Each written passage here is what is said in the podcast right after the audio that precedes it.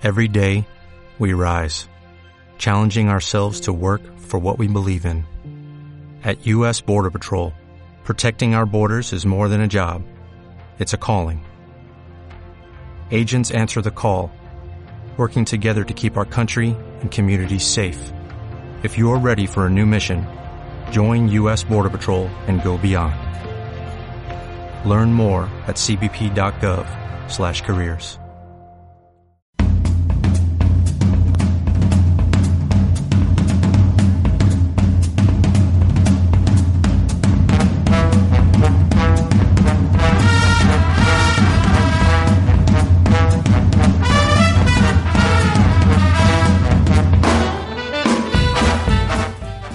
Peligro. Escritores sueltos.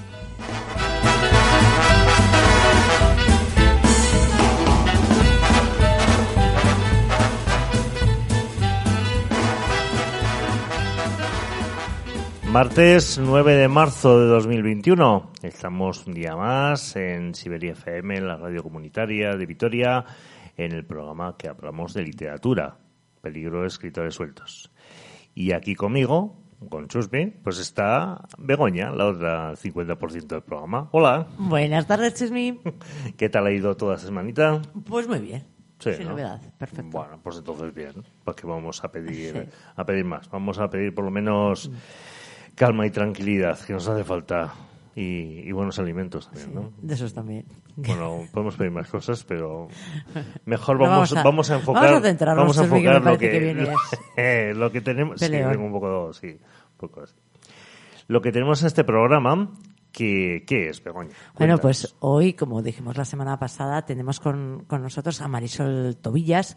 Es una escritora vitoriana que entró en el mundo de la literatura de manera tardía, pero que ha hecho una obra muy interesante, un libro titulado Un muerto de menos, eh, ambientada en Valdegovía y que nos va, nos va a contar en, en- en qué consiste su, su obra.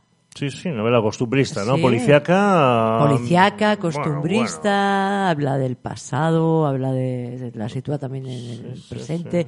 Interesante, interesante. buena pinta. Sí. Tiene muy buena pinta. A ver lo que nos cuenta Marisol, pero Mm. muy buena pinta. Bueno, pues vamos a hacer la transición que hacemos siempre a través de una canción, como nos gusta poner en el programa, una canción.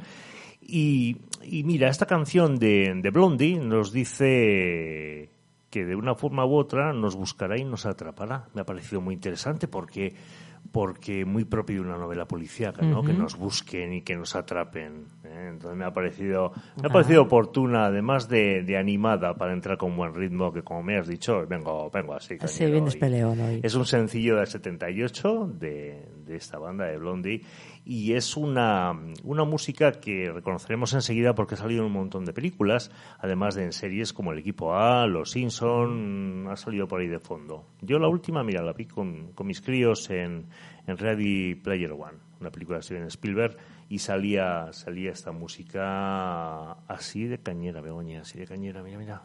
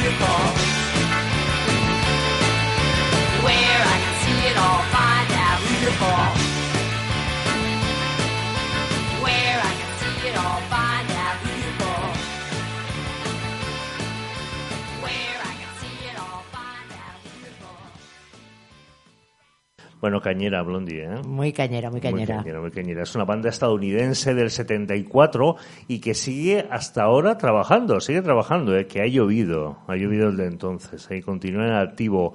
Eh, se les considera, a los Blondies, se les consideran, eh, bueno, pues, pues lo- la banda referencia del New Wave eh, americano, ¿eh? sobre todo en la transición un poco que hicieron en los 70 del punk rock hacia esta tendencia. Son bueno, una referencia para muchísimos artistas. Tiene 11 álbumes de estudio, 38 sencillos, ha vendido 40 millones de discos en todo el mundo y, y bueno, y como has oído, suenan, suenan así de bien. Estupendamente. Como esperemos que así de bien, pues nos suene seguro que sí. Además, la invitada que tenemos esta tarde con nosotros, Marisol Tobillas. Buenas tardes, bienvenida. Hola, muchas gracias y buenas tardes. Buenas tardes, Marisol. Bueno, pues Marisol mm, nació en Vitoria en un mes como este, en marzo, en 1950, y toda su vida profesional la ha desarrollado en la banca. Ella misma nos dice que es una lectora tardía, ¿no? Pero Así es, sí, sí. lectora tardía. Y que fue su marido, un gran aficionado a la lectura, la que le, le introdujo un poco en el, en el mundo de los Sí. libros y Me llenó la casa de libros y no tuve más remedio que leer. que empezar a leer, ¿no? Claro. Bueno, bueno. Muy bien. Sus lecturas favoritas han sido las novelas policíacas, mira, una de las mías, y empezó a plantearse el reto de, de escribir su propia novela. Al prejubilarse, se apuntó a un curso de escritura creativa con Pilar Corcuera, ¿no? Que es la que te Sí, abrió eh, un poco... La que me abrió al mundo de la escritura, de, me abrió la imaginación, todo. Vamos. y gracias a ella, como hemos oído, descubrió su vocación. Es, por tanto, también, como dice, una escritora tardía. Lectora tardía, escritora tardía. Exactamente, todo llegó tarde. Tiene actualmente una novela publicada, aunque tiene más cositas que luego nos hablará, ¿verdad, Begoña? Tiene por ahí algunos relatos muy interesantes y alguno, alguna sorpresita leyendo alguno ya nos va a hacer, ¿eh? aquí en vivo y en directo. Bueno. Pero sobre todo la novela que tiene, la que hablaremos con ella, es Un muerto de menos. Está desarrollada a caballo entre Valdegovía y Vitoria y aunque en principio, en principio es del 2017 cuando el ayuntamiento pues la hizo una tirada inicial, ¿no? De 600 Eso es, sí. ejemplares. El Ayuntamiento de Valdegovía decidió regalar a cada vez, bueno, a cada vecino, a cada casa del, del valle, un libro por Navidad, que lo hace siempre, y ese año decidió que era el mío. Qué buena idea, lo de regalar un Sí, libro, ¿verdad? Qué maravilla. Sí. Eso y un Sí. jamón, por ejemplo, ¿verdad? Son está. unos regalos Lo que, de- sí, lo del jamón no sé yo, pero lo que déjate libro- de tonterías, déjate de tonterías y... Lo del libro lo, hace- lo ha estado haciendo, creo que lo seguirá haciendo muchos años. Mm, Un bien. libro siempre relacionado con el valle. Cualquier sí, sí, temática sí. de la que sea, pero siempre relacionada con Valdegoía. Muy Qué bueno, qué bueno. Sí, porque el libro en sí luego lo, lo publicaste con la editorial A- Adarve en, ya el año siguiente, ¿no? En 2018, sí, que es la fecha de publicación Madrid, sí. del libro. Muy bien, pues aquí tenemos a una, Aquí tenemos una a, de Valdegovía. Sí, a, Mm. a Marisol, que bueno, vamos a, a comenzar por el principio. Dices que llegaste tarde tanto a, a la lectura como, como a la escritura, Sí. que provienes de- del mundo de la banca, que no era tu, tu No, disciplina, mm, diríamos. Exactamente, yo era más de números que de letras. Que de letras. No, pero tampoco de pequeña ni de joven he leído. Vamos, he leído lo típico de todo Sí. el mundo, ¿no? Pues, es, eh, las clásicas obras, pero sin muy, mayor interés. No, yo no era lectora. Yo era de jugar en la calle y en el pueblo y por ahí. ¿En el pueblo? ¿Qué, qué pueblo? En Quejo. En Quejo. Que no, no sé si lo habréis oído nunca, es un pueblo de tres vecinos, no tiene más. Ah, En Valdegovía. en Valdegovía, por eso. y es ahí- donde se desarrolla mm, toda la parte de la acción del libro. Sí, porque según he- hemos leído en el argumento y tal, se puede leer que se desarrolla como en dos tiempos, ¿no? Uno en, es. en la época actual, más o menos Eso, actual, exactamente. y a caballo entre Valdegovía y Vitoria, y la otra es sobre la guerra civil, ¿no? En la época de la... Incluso anterior, porque, o sea, mi padre era de Valderejo. Entonces yo a uno de los personajes del libro le hago nacer en Valderejo y entonces se me planteó el reto de contar cómo era la vida en aquellos años ahí en el valle, que yo tampoco la conocía, claro, yo lo que sabía o lo que había oído. Y entonces me empecé a documentar sobre cómo era el valle, cómo vivían, eh, cómo se conocían, qué relaciones había entre la gente, bueno, qué comían, todo. Y empezaste a hacer un trabajo de investigación, ¿no? Sí, Así, sí. Sí, Eh, en la novela policíaca se me metió como una novela, pues, no sé cómo llamarla, costumbrista o algo así. Desde el principio pensaste en hacer una novela policíaca. Sí, con- pero que se iba a desarrollar solo en, en la época actual, por así decirlo. Pero se me coló este personaje y me pareció muy interesante contar su vida. Y contar también Y- un poco lo que, sí. cómo se vivía allí. cómo se vivía allí, mm, todo, cómo pasaron la guerra, la guerra de África, que provocó mucha inmigración a América en el Valle. Y bueno, pues todo eso me fui enterando. mm, ¿Cómo, ¿Cómo hiciste? ¿Te fuiste preguntando a Sí. vecinos, Sí, a sí, sí, familiares sí, incluso? sí. a- Hombre, bueno. de la guerra me documenté más en libros. Ujú. Pero de aquella época sí, yo tenía entonces vivía un primo de mi madre que murió con 98 años y que tenía una memoria prodigiosa y bueno, me contó pues unas historias preciosas. Me habló de personajes, se acordaba de nombres, me enseñó fotos. Bueno, muy bien. Qué bueno. Mm, no sé, descubrí casi, por así decirlo, mis orígenes, cómo eran, cómo vivían mis antepasados. Qué bonito. o sea, Me está sí, recordando sí. un poco a Kepa Meléndez. ¿Te acuerdas sí, cuando sí. hizo esa recopilación de datos eh, de la Alemania, de la Segunda Guerra Mundial, de, de su Sí, libro también, sí. que Es se que desarrolla final- en el Trenico y todo esto también? De Sí. alguna forma también... eh, en- con la gente, se documentó gente. hablando Sí, con la gente. sí. Y lo curioso se- es que después de que la gente leyó el libro, se me acercaban en el pueblo, que venían a, yo no los conocía de nada, venían a presentarse y me decían que ellos tenían muchas más historias. Que, porque yo pensé que la guerra civil allí no había tenido mucha repercusión, o sea, Sí. no había, no lo habían pasado mal, pero resulta que sí, que luego me enteré pues que había habido muertos, eh, las típicas no venganzas Sí. o Sí. estas cosas, sí. Qué y bueno. luego me contaron muchas más cosas. Qué bueno que, haya gente que, que vayáis recopilando todo eso, porque si no al Sí. final se, Sí. se va perdiendo Sí, sí, y sí. estamos ya es en un momento en el que esas personas que, que vivieron todo eso, Sí. poquito a poco ya van Es que ya faltando. no están, exactamente, no es. están. Y con ello se va, pues, Mucho. muchas cosas que no, no van a quedar en la memoria de nadie, claro. Y toda una aventura, porque sin haber escrito previamente, sin Mm. Sí. dedicarte, meterte en una novela con ese, ese tinte histórico que a su vez tienes que, documentarte, que, que construirlo. Y además, con lo vaga que soy y lo poco disciplinada más bien que soy para trabajar, os diré que me costó cuatro años, nada menos. Cuatro bueno, pues años. viniendo de banca, que- mira que tienes que ser disciplinada. Otra cosa no, pero disciplinada. No, disciplinada no soy. No. A mí me da mucha envidia los escritores que vienen aquí y dicen que todos los días tienen su horario de trabajo. Todos los días. No, no. Escriban o no escriban, pero todos los días yo no. ¿Tienes a uno delante que no? ¿No? Ah, No, no. yo, no, yo soy, Ah, yo vale, soy menos contra- mal, me consuela. Hay, hay de todo, pero sí, muchos sí que dicen eso, que tienen sus horarios, pero luego Sí. hay otros que Que no, que también escribís música. eso mismo, cuando, Cuando se nos ocurre, cuando ¿no? surge, ¿no? Sí, sí, sí. Entonces, durante cuatro años estuviste documentándote, preparando, escribiéndolo. Pensando, pensando el guion, pensando de qué iba a ir la novela, sí, todo, Sí. ¿Cómo diste ese paso de decir, venga, que sí, que voy a escribir yo un libro, sin haber sido antes una lectora empedernida, ni... que- que- Pues no sé, es que me maravilla tanto que abras la página de un libro y de repente aparezca una historia, unos personajes, y que, claro, luego está el arte de cada uno saberlo contar, ¿no? Pero Sí. que, que lo cuenten, que el personaje tenga siempre la misma trayectoria, que lo cuenten con orden, de forma que, que el lector que no sabe de qué va lo entienda todo bien. Me parecía muy difícil y al mismo tiempo muy bonito. Y dije, pues bueno, si Muy no bien. pierdo nada, pues más que tirar los papeles, ya está. Muy O sea, bien. Pilar Corcuera, de alguna Eso forma, como has también. dicho antes, Hombre, claro, es la que claro, te orientó, A ¿no? ella Un le debo poquito. todo, sí, sí. ¿Cómo es un, un curso, un taller Un de taller- escritura creativa? Que yo no, no he ido nunca, siempre me ha llamado muchísimo la atención. y digo, Pues- quiero que, que eso tiene que ser interesante, Hombre, ¿no? muy interesante. Sí, ¿Qué, sí. qué consiste? Cuéntanos, Consiste en, bueno, a ver cómo te lo explicaría yo.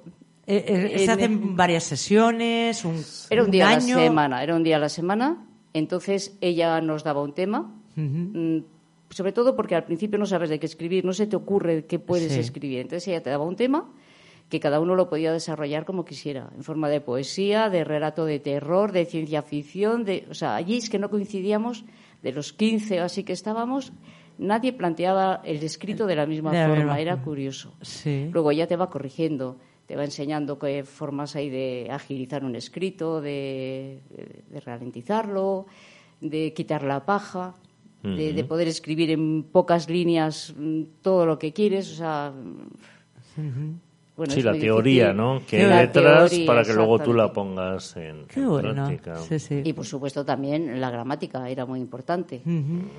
Y luego Pilar pues eh, nos llevaba casi siempre un autor con un pequeño, nada, unas líneas que lo, lo desmenuzábamos. ¿Por qué ha escogido esta palabra? ¿Por qué? ¿Qué os...? Bueno, Sí, que te puede inspirar. o que- contaba la historia de, o la vida de- del autor para que pudiéramos entender su obra, porque es muy importante Claro. también. Era un poco de todo. También leíamos libros y hacíamos análisis del libro, con grandes discusiones, por supuesto. es muy divertido, ¿eh? Os aconsejo que vayáis. sí. No, no, tiene, que Sí. ser, tiene que ser apasionante. Yo he ido a talleres de lectura, pero no de escritura, y me, me No parece es que, lo mismo. que por eso, que el de escritura tiene que ser muy, Muy, muy, muy bien, muy muy, bien. muy chulo, muy, muy inspirado. Además, pierdes el miedo a escribir, y sobre todo a leerlo en alto. Porque, claro, al principio escribes y te da esta vergüenza leerlo. Muchas veces porque te parece como que estás tú ahí en esas líneas y no quieres que te descubran, yo qué sé, un Sí. sentimiento, una pena, una, yo qué sé. Y bueno, Pero luego te echas ayuda. todo a la espalda y ya lo sueltas. ahí. Y- bueno, bueno, Sí. cuesta, pero sí. Y ahí escribiste, a partir de, de esos, esos talleres, eh, tu obra Un muerto de menos. Eso, es un Sí, que muerto nos de menos. cuente. ¿Qué es Yo quiero eso que me diga porque... ¿Qué es ese título? Claro, el claro. título ya llama la atención. Un muerto de menos. A ver, un muerto de menos. Haznos ¿Qué una es? introducción a la novela. A ver, yo soy alguien que no tengo ni idea de esta novela Bueno, y pues véndemela, diré véndemela. A ver, cuéntame la Que, la heroína del libro es una jubilada de banca, como no podía ser menos. No suena, ¿no? El personaje. Sí, sí, sí. Pero no se parece a mí, ¿eh? O sea, esta es mucho más lanzada que yo. Sí. Y además es también un erchaña jubilado. Quise un poco mm, querer decir que cuando uno se jubila todavía sigue muy en activo y que a partir de los 50, 50 y tantos años las mujeres, yo creo que nos volvemos invisibles. Uy, y antes nos invisibilizan. ¿Antes también? Uy, sí, Bueno, también, sí, bueno. normalmente sí, pero ya a partir, Pero bueno, pero ya a partir de los 50 ya desaparecemos totalmente. Y entonces, pues Muchas eso, veces. quise decir que, que con esa edad, con 60 también, o con los que sean, pues uno tiene ganas de, de todo. Y, y- mucha vida, de vivir, de aventura, de aprender, de enamorarse, de todo. Y entonces está jubilada. Un día que vuelve a casa tarde se encuentra unos buzones de una comunidad de vecinos que han tirado a la basura. Y allí, en uno de los buzones que se los lleva a casa porque le parece interesante, Sí. eh, encuentra una carta Ajá. que no habían retirado y intenta devolverla. Va al portal, que es un vecino, son vecinos, es en la calle Olaguibel 99, Ah, que mira, no o sea, existe. que vale. no existe, pero bueno, intenta devolver la carta y ahí es donde se entera que va dirigida a un señor muy mayor que hace ya unos años que desapareció y no saben de él. Y ahí se empieza a enredar la historia. Oye, suena interesante, sí, Bueno, bien, bien. el arranque. Bien, bien. Bien. A mí es de las que me gustan, ¿eh? Sí, la policíaca, sí, el thriller, Sí, sí, sí, sí, sí. sí. No, y es un género que a mí me, me llama la atención que, que lo abordes así de primeras, el género policíaco, que, Bueno, de no es, no es fácil, que el género policíaco tiene, es Por difícil. eso. Otra cosa es que yo lo haya conseguido hacer bien, pero, Sí. pero bueno, sí, tiene su qué, su intriga. Me gustan las novelas que al final todo se precipita y, y todo va cogiendo forma, porque claro, al principio empiezo contando la historia de este hombre que ha desaparecido, que es el que nació en Valderejo, Sí. Y lo voy entrelazando Con con, la la, vida historia, de- con la historia actual. Sí, sí. Al final todo tiene relación. Sí, y esa carta con alguien también de la, de la guerra, ¿no? ¿Viene ahí No. todo relacionado? No. El- la carta es del Museo Picasso de Barcelona, que No, le pide no digas la- demasiado, ¿eh? No No, cuentes no, bueno, no, esto lo puedo contar. poquito. Esto lo puedo Sí. contar. Ah, bueno, bueno. No, no hago Sí. spoiler. O, ¿cómo se dice? Spoiler, sí.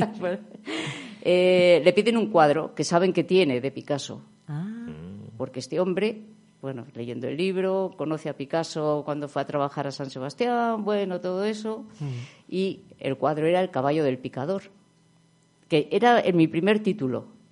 Lo que pasa es que Pilar me dijo que una novela policíaca, ya en el título tiene que tener un enigma, tiene que tener un algo. Y el caballo del picador como que no... Bueno, tiene su punto también. Bueno. ¿eh? También. Tiene- a mí me parece un título también. a ver, a mí crea- me llama más eh, la atención un muerto de menos. Sí, pero Para el también género tiene... y todo puede ser, oye, que... Y lo del muerto de menos no voy a contar quién fue porque eso sí que no. Eso no, sí no, que no, no, lo dejarlo para- pues eh, muy interesante todo lo que estás contando de... Bueno, Sí, sí, sí. sí, sí, Tendremos ahí que, que echarle un vistazo y leernos tu, tu obra. Además, lo curioso es que cuando la editorial Adarve de Madrid me publicó el libro, mm, yo no les di ideas para la portada. Y Ah, me plantearon, bueno, ahora la estáis viendo, es un dibujo de Picasso, así como desfigurado y Sí. tal, para que no se note mucho. Y es el caballo de un, y un picador. ¿Y un picador? Sí, sí, Sí. sí. Y me gustó tanto la idea que dije, joder, sí, sí, esta tiene que ser la portada. Eso Está muy chula. Está El muy caballo chula, del picador es el, el cuadro que va uniendo las dos Sí, sí, épocas. sí, sí. Ujú. Ujú. Oye, pues, suena Claro, y la portada original de la primera La edición primera que edición, la que hice yo, sí, es una foto, que es la que regaló Sí. el, el, el ayuntamiento. es exactamente, es una foto, foto de de- del Valle de Valdegovía. Sí, sí. una foto hecha por un primo mío y también es una portada muy bonita, así como en tonos verdes, sepias, bueno. Y luego Sí. ya después, este... Y luego este- ya este otra más, Bueno, más moderna. este libro lo publicaste en el 2017. Eh, 17 y me- 18, ¿no? en el 17 una 18, edición y luego es. 18 Luego Eso la... es. 18, han pasado la ya unos editorial. añitos Ujú. que, que has recogido después de, de estos tres años, has parado, has decidido He parado. continuar. Mm. Como... He parado por completo porque en el 17 mi marido enfermó de cáncer, que al final murió. Entonces fue una época que no, no, no hice nada y Sí. aunque ya hace cuatro años, pues me he quedado así como sin ganas de Sí. nada, de escribir, Sí. no sé, no encuentro, porque escribir un libro es muy cansado, ¿eh? Son muchas horas y entonces estoy como descentrada. Y estás en un momento Como todavía así como, bueno, Bueno, pues Que aquí, me aquí le vamos a dar mucho, impulso, que me ¿eh? cuesta ponerme a escribir. Aquí te damos el impulso rápido, Tengo ¿eh? empezado, ¿eh? Tengo empezado. Hombre, pues ya está. Pero, Hombre, pero esa queda, hombre, ahí se hombre. queda. ahí se queda Aquí de te vamos momento. a hacer un seguimiento. Te vamos a hacer un Sí, seguimiento. Sí, que se lo vamos a hacer. bueno. Pero, pero de todas formas, Marisol Tobillas también tiene, también tienes otros, otros microrelatos, ¿no? Otros, Sí. otras historias, ¿no? Bueno, más de- cosas. en clase siempre hacíamos todas las semanas un trabajo, entonces había semanas que me gustaban más que otras y sí, el microrelato, yo solía escuchar los microrelatos de la SER, no sé si Sí, los sí, conocéis. yo también, yo también. Y entonces eran, bueno, me entraba complejo, ¿eh? porque eran buenísimos, por cierto.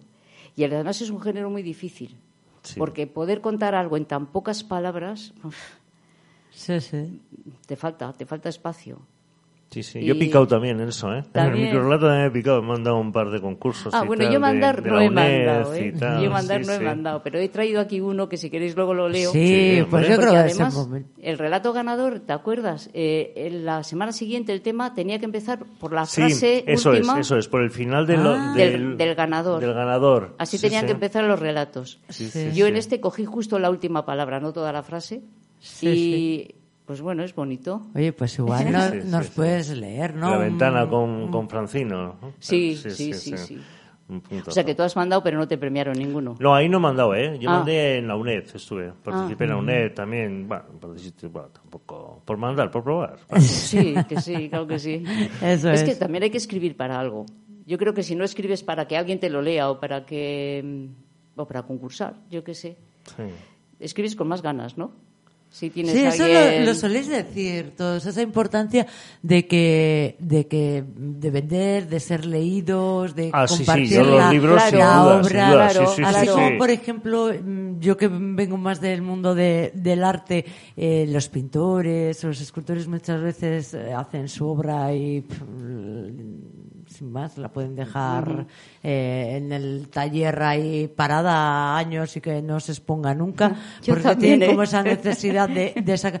El libro como que, que veo que, que tenéis más esa necesidad de, de, de Sí. sacarla, de Es que de que coja sí. aire, de que vuele, de que se conozca lo que ha pasado. Igual es que somos más presuntuosos, ¿no? Eh, que los yo creo que es diferente también, No, que es que sí es tiene vida. Es que un libro Cuando tiene como escribes- una vida que dices, ¿cómo la vas a dejar atrapada? Es como encerrarlo Es como si has tenido un niño y, y- y lo metes en, en el armario y dices, ah, no, el niño tiene que salir a la calle, tiene que correr, tiene que saltar. Pues, el libro igual, o sea, lo, lo has creado, pues hay que, que sacarlo. Que, Pero lo escribes lo pensando en los lectores, siempre- no en los lectores, pero en que alguien te lo va a leer. O sea, Sí, sí. Hombre, sin duda, sin duda. ¿cómo va a entender mi lector esto? O sea, yo siempre, Sí, si no, no, no escribo, o sea, sí. Hombre, igual hay, igual hay escritores que deciden hablar de algo que les apetece y lo sueltan ahí, Sí, ¿no? Te ya sueltan está. algo infumable, incluso un Sí. tocho eh, filosófico, pero, pero yo creo que la mayoría Sí, la escribimos mayoría, creo. para los demás, Para- ¿no? sí, sí, No, sí, sí. eso de... no, Para que escribes- guste a los escribes demás, para ¿no? ti. No, no, Sí, yo creo bueno, que... Hombre, sí, porque te cierta gusta. forma, pero siempre pensando en, Pero Sí. pensando en quién en te va a leer. que te va a leer Sí. y que gustes y, Y que, que guste. esa eh, Y sí, que sí, vendas, esa- a ser posible. Y luego que vendas, Bueno. ¿no? ya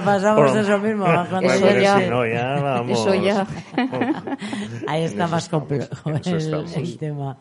Oye, pues Marisol, ¿nos lees algún relato, Un algún microrelato, sí, sí. trocito que, que veas por ahí, que digas, venga, va, comparte, Pues, compártenos algo para que los que nos están oyendo eh, sepan qué es lo que, lo que escribe Marisol? Podía hacer el que hice con los de los relatos de la SER, Ah, Sí. mira, pero qué hay bien. uno que aunque es un poquito más largo. Pero aquí no te vamos a premiar, ¿eh? No, no, no, no, no. bueno, no la aplaudiremos premio. luego, la Sí. premiaremos con, con Es que a mí me gusta mucho este que este mira en el taller literario un día Pilar nos dijo que teníamos que salir a la calle a inspirarnos Sí.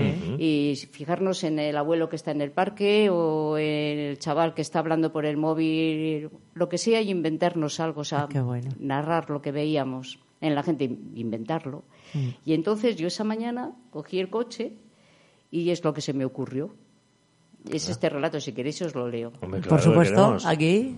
y es verdad, ¿eh? o sea, esto lo vi, otra cosa es mi imaginación, ¿a dónde lo llevo? Te lo titulé Dos con suerte. Dos con suerte. Dos con suerte. Espera que me quito las gafas para verlo. Todo tuyo. Son las siete y media de la mañana, todavía es de noche y está lloviendo. El semáforo está en rojo y paro. A la izquierda, en la acera, un hombre alto, de pelo cano y gesto amable, está parado, esperando. Camina cinco pasos, se para otra vez, mira hacia atrás y sonríe dulcemente. Entonces lo veo. Es un perro grande, muy viejito. Camina con esfuerzo, yo diría que con dolor. Es consciente de que su dueño tiene que esperarle, pero no puede acelerar el paso. Si por él fuese, no saldría esta mañana, pero a su dueño le gusta este paseo. Y si él no lo acompañase, igual el hombre ni saldría. Lleva la cabeza baja, mirando al suelo. Parece que se avergonzara de no ser el perro que era antes. Ya no se para en las farolas. Hace tiempo que sus viejos amigos no dejan allí sus charcos. ¿Qué habrá sido de ellos? Pienso en la suerte que tienen los dos. El perro por tener a alguien dispuesto a adaptar su paso al de él. El hombre porque tiene a alguien dispuesto a acompañarle, cueste lo que cueste. Bueno, Qué bonito. A mí que estas cosas de A los te- animales que sí, me llegan sí. estas Es cosas que emocionales. Te iba a decir que están puestos los sí, pelos de punta, sí, sí, pero sí. ya los tienes, Ya, los los de la- cabeza. pero- Sí, Ay, qué tierno, qué bonito. Era así, ¿eh? O sea, era un señor mayor también y esperando al perrito que casi no podía andar y bueno, Qué bonito, porque hay muchas veces que nos encontramos cosas, para mí, ¿eh? maravillosas eh, en el día a día Sí. y que no paramos, que no reparamos en ello, que, que no le damos ese, ese espacio, ese momento, esa reflexión que, que a mí me parece que, que es Pararte a muy mirar al de enfrente, ¿verdad? Sí, sí, Mm. sí, y encontramos eh, historias de repente que se, se nos cruzan Sí. y, un son escritor muy que dice que se inspira mucho así es Bernardo Chaga.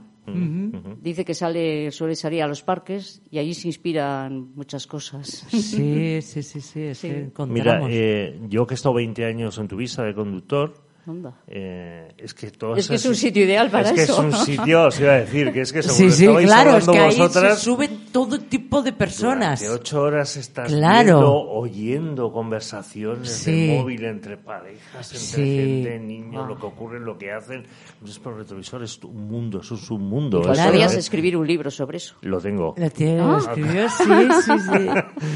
Pero Lo eh, tengo, tengo, tengo. Es que es muy mágico, porque es como si de repente cogieras un libro y pum, le leyeras dos hojas de repente en medio. Y, y, claro, no sabes ni el principio ni el final de esas historias, pero, pero descubres ahí descubres ahí algo, pues eso, en, en- en un autobús. A mí, por ejemplo, algo que me maravilla y que, que me parecería sí, sí. ideal también hacer son, son las ventanas, que no es por ser ayer, pero yo voy por la calle y, y ver a alguien que ha dejado, que no ha corrido las cortinas y ver, por ejemplo, una cocina alguien cocinando, el niño, la mujer, o una o un salón y poniendo, yo qué sé, y Un regal- poco boyer, ¿eh? Ay, Te veo pero ahí es un que me encanta ahí y es como si me regalaran un momento de decir, ay, qué bonito, te entras ahí en un espacio tan tan íntimo, tan- bueno, y te, Sí. y te vas, claro, no vas a estar ahí debajo de la ventana, pero son momentos como muy mágicos que, Pues que tú nos tienes cruzamos. madera de escritora, ¿eh? Eh, Para otra vida. Luego sitúas ahí- sí, sí, es muy bonito. Luego sitúas un crimen Claro. como hace Hitchcock, como luego hizo, Perfecto. Hizo Woody Allen con Misterioso Asesinato en Manhattan Sí, y ya tenemos ahí ahí. novela, vamos, estamos ahí. Mira, bueno. Asesinato en Manhattan lo vi en teatro, es que viene a cuento porque se acaba de Sí. morir Quique San Francisco. Sí.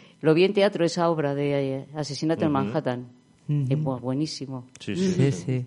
No, al final Pues de cualquier, es- cualquier es cosa te puedes cualquier inspirar. cosa puede inspirar, exactamente. Mm, Sí, sí. Una canción, un cuadro, un- una Sí. persona que te cruzas, una frase. La verdad que. Sí, pero sí que es cierto que, como habéis comentado, en- Sí. hay lugares, o Lugares que espacios ya eso mismo, que te que vas- llaman a crearte Sí, sí. una historia, ¿no? Sí, más si tienes ganas. Sí, sí, sí. Y hablando de la música, que hemos dicho, una canción te puede inspirar. A ti, Marisol, Bueno, a mí la, música. música, no, no, no. Yo No, nunca no. escribo con música. No, porque si me gusta la canción, ya estoy en la canción, pero no estoy a lo que estoy.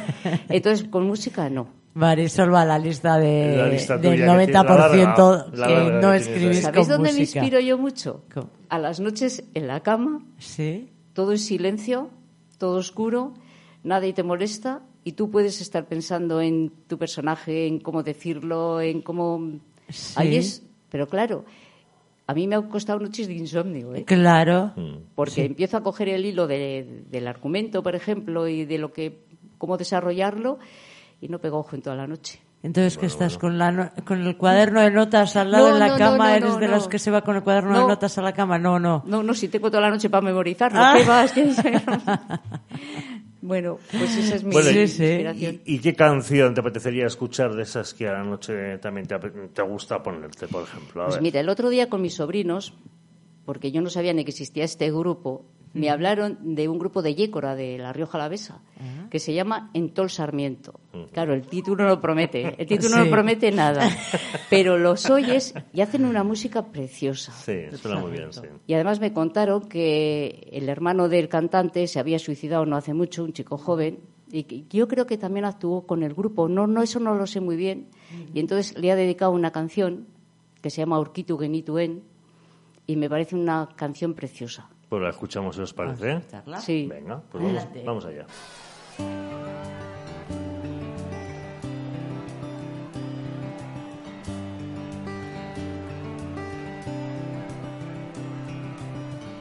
Aurkitu genituen gure ametsa Aurkitu genituen itzalpea Aurkitu genituen gure izarra Aurkitu genituen aspadia Aurkitu genituen lehen jolasak Gure izkiak egun sentian Aurkitu genituen lehen kantuak Lehen sekretu eta irriak. Aurkitu zenituen nire emozioak Nire beldurrak nire ondoan. Aurkitu genituen mundu berria. Batera ez ez ez garela Urtan da hotze eta zapalduak ez zaudela. Bakarri gure begira den tartean Zaitut ba nire bihotzetik aztu nahi. Eta ez, ez garela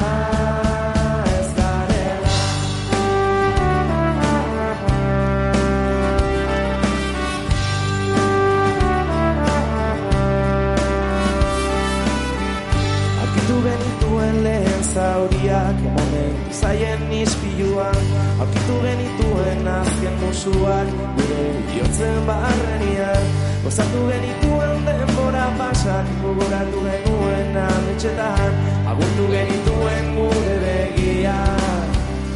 Itxita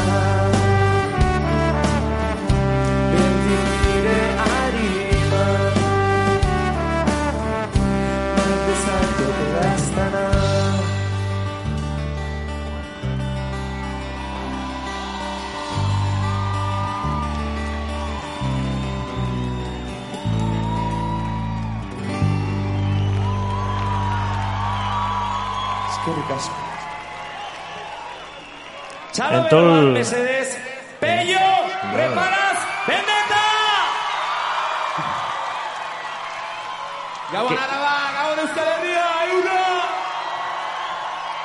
Lo hemos dejado completo, ¿eh? Hasta el despego. Que he entrado yo ahí para, para animarlo también, ¿eh? En todo el Sarmiento, que es, que es el grupo de Yécora, como nos ha comentado eh, Marisol. Canta en euskera, también canta en castellano y aborda muchas temáticas como, bueno, hasta temas controvertidos como la fracturación hidráulica, derecho de autodeterminación, la violencia de género, el acoso escolar, ritmos alegres y también con compromiso social. Es un Muy grupo bonito. muy Sí, interesante sí, sí, y lo que hemos mencionado antes Sí. del Alavés también tiene incluso. Entonces, Sí, bueno, bueno, es un grupo interesante para escucharlo. Yo no lo conocía. ¿eh? Yo y, creo que es interesante de conocer, sí. y lo he Sí, sí. escuchado gracias a tu recomendación. Me lo estuve poniendo esta semanita en casa y... Es lo bueno de que aquí nos hacéis descubrir eh, Muchas cosas. muchas Bueno, cosas. A mí esto me lo han hecho descubrir mis sobrinos, ¿eh? porque este Sí. tipo de música no, yo no sabía ni que existía. Muy bien. Bueno, Marisol, eh, siempre preguntamos a todas las personas que os acercáis por aquí esas obras eh, que os han marcado, que dices, "Jo, qué bonita es, no dejéis de, de leerla porque merece la pena, porque es otra manera también de, de descubrir a, a escritores Sí. y a escritoras. Así que a Marisol, ¿qué, qué le ha gustado? Pues es que ha que habido tantos, es tan difícil recomendar uno. Sí. Mira, os voy a recomendar uno muy pequeñito. Como ha dicho Chusmi que a él le gusta leer libros que no sean muy gordos, este es muy pequeñito y es La nieta del señor Lin. La nieta del señor Lin. Sí. Ay, ¿de qué va? ¿De Pues, pues está muy de moda ahora con las, eh, migra- las migraciones por las guerras y todo esto. No dice, no nombra el libro de qué país, pero yo entiendo por el tema, el tema que será Vietnam y, y que migra a Francia. Y es un libro precioso. ¿De quién es, Marisol? Philippe Claudel. Ah, vale, pues anotamos. Claudel. Apúntalo Con una narrativa además preciosa. Sí, sí. Sí. ¿Y alguna otra obra que digas? ¿Algún escritor, alguna otra cosa? Pues mm, hace poco descubrí, yo es que a Vargas Llosa no le podía leer porque no lo trago, o sea, me, me aburre muchísimo. De verdad, ya sé que Es, es complicado, ¿eh? Los giros que tiene. Es, pero es me complicado, dejaron, ¿eh? Complicado, sí, complicado. Pero me No- dejaron un libro que me gustó muchísimo, La fiesta del chivo, Ah, que es sobre el asesinato de Trujillo. Que es que te tiene en tensión todo el tiempo, sabiendo que le van a matar a Trujillo, pero me pareció, o sea, le descubrí, me encantó también, La fiesta del chivo. la fiesta Con del chivo. Mario Vargas Llosa, ¿sabes? Lo que una vez comentamos, Begoña, que de pequeños nos hacían leer cosas probablemente que estaban fuera de nuestra capacidad. Sí. Y yo me acuerdo que nos hicieron leer, en mi caso, a Mario Vargas Llosa Los Cachorros, Mm. que es, desde luego, era una literatura para leer bastantes años más Claro, adelante. y- Entonces, claro. le cogí como un repelús con esos Como giros. manía, ¿no? Con Como esos un giros tan extraños. ahora. dices, Sí. Y luego me ha dado mucha pereza continuar eh, leyéndolo, ¿no? Porque dices, "Jo, se te ha quedado como un poco... Sí, yo creo que a mí también me ha pasado algo así, pero le he vuelto a... a La- lo has redescubierto ahora y, y- y nos lo aconsejas. Y hay también un libro de García Márquez, que son 12 cuentos peregrinos. Y hay uno de los cuentos que es María dos Praceres, que se desarrolla en Barcelona. Es una historia cortita también. Y es muy bonito también, muy tierno, muy bonito. Y una prostituta brasileña que vive en Barcelona y que como no tiene quien le vaya a llorar cuando ella se muera, enseña a llorar al perro. Ah. y le enseña a ir solo hasta el cementerio. Bueno, es como, es un cuento, ya sabéis, como Sí, es García sí, Márquez, sí. muy... Eh, ¿Cómo has dicho el título? María dos Praceres, con Z. María dos Pues Praceres. tomamos nota. Toma, toma nota. Eh, Es uno de los doce cuentos peregrinos. Este libro es el doce cuentos peregrinos. Pero... Muy bien. Pues pasamos a otra de las secciones que es- son las preguntas indiscretas. Qué miedo. Qué miedo, qué miedo le tienen, ¿eh? Todos, Normalmente. todos y todas, sí, sí, sí. Sí. Tienen aquí un Hombre. tembleque. Pues son 25 preguntas. Tú tienes que elegir dos números para que nosotros te hagamos dos preguntas. Entonces, del 1 al 25, dinos dos números. Pues el 6 El 6, y el 15. 6 y el 15. Bueno, pues empiezo Vale. yo como suele ser habitual, ¿no? A ver, cuéntanos la compra más loca, más absurda o más innecesaria que hayas hecho. Paula. Anda, madre mía. Son indiscretas las preguntas, claro. Bueno. bueno.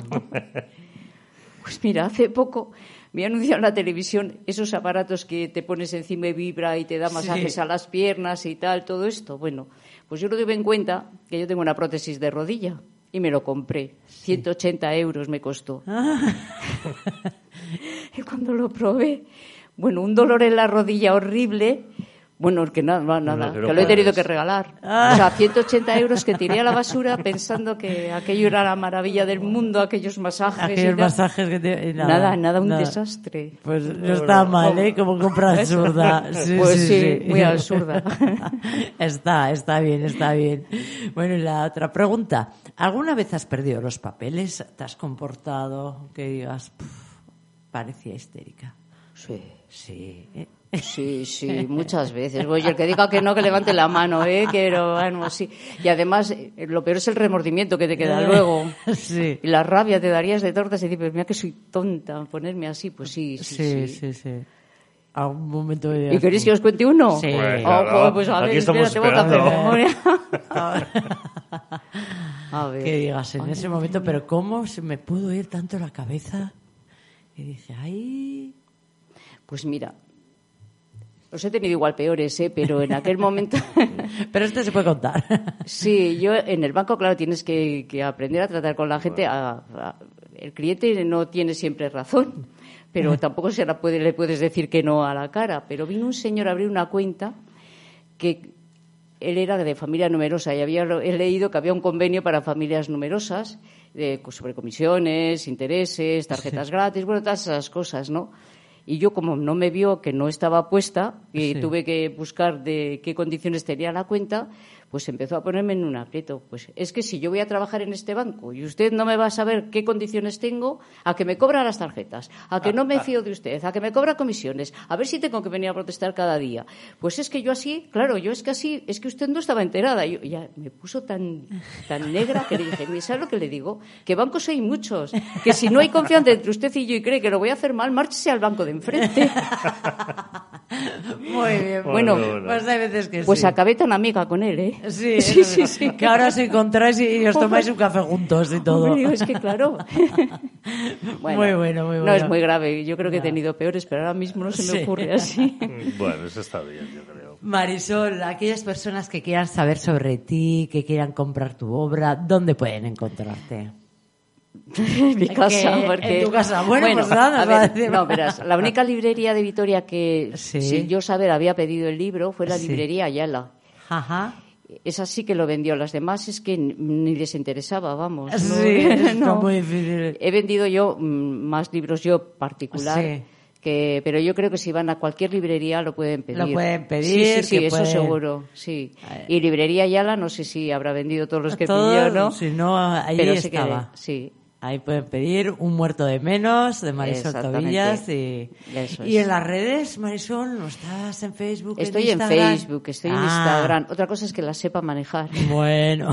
si alguien Bueno. me pone una nota, igual no me entero. Como para recibir eso te iba a decir un mensaje de alguien que quiere Sí, comprar el libro. sí, Sí, sí, hombre, sí, para eso, quieres, para eso sí. Me pueden encontrar en Facebook y en Instagram. Vale, pues Te pondremos ahí en la página también, ¿verdad? Sí, sí, sí.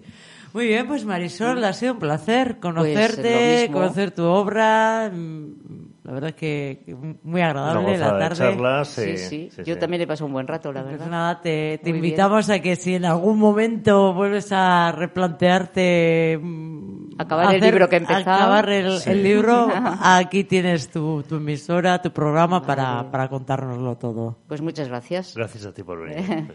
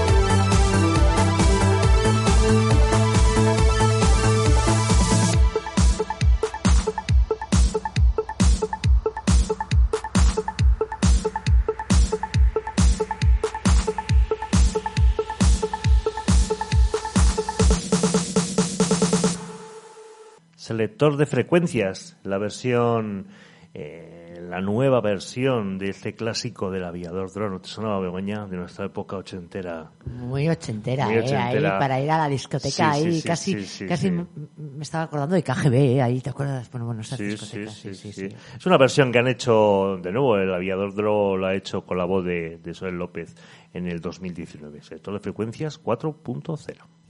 Bueno, estamos llegando ya después de esta entretenida entrevista al final del programa. Mm, Sí, ya después de, de Marisol, ya nos toca despedirnos. Sin antes, bueno, decir que vamos a tener la, la próxima semana, que la próxima semana tendremos por aquí también a otra escritora, vitoriana, y además con, con un tema también nuevo que no habíamos abordado en ninguno de los, de los programas y que, que es que hay que tratarlo también. Me gusta, me gustan estos programas en los que abordamos temas que, que no se pueden quedar por ahí olvidados, como este tema del bullying en- Efectivamente, en, sí, las sí. aulas. Entonces, Belén Fernández, la autora de un libro infantil que se titula La casa mágica, adiós a mis pesadillas, aborda el, el tema del bullying, cómo, cómo plantearlo, cómo intentar resolverlo y, y seguro que va a ser un programa apasionante. Un programa sin Sí. duda, sin duda interesante. Muy bien, Begoña, pues nos vemos la semana Nos vemos la próxima semana. Venga, y para todos vosotros, pues hacemos una, una, una cita en esta ocasión de Agatha Christie, ya que, ya que hemos hablado de novela policíaca, vamos a citar a una de las genios de, de este tipo de, de literatura. Y nos decía Agatha Christie, la mejor receta para la novela policíaca es que el detective no debe saber nunca más que el propio lector. Buenas tardes y hasta la próxima semana.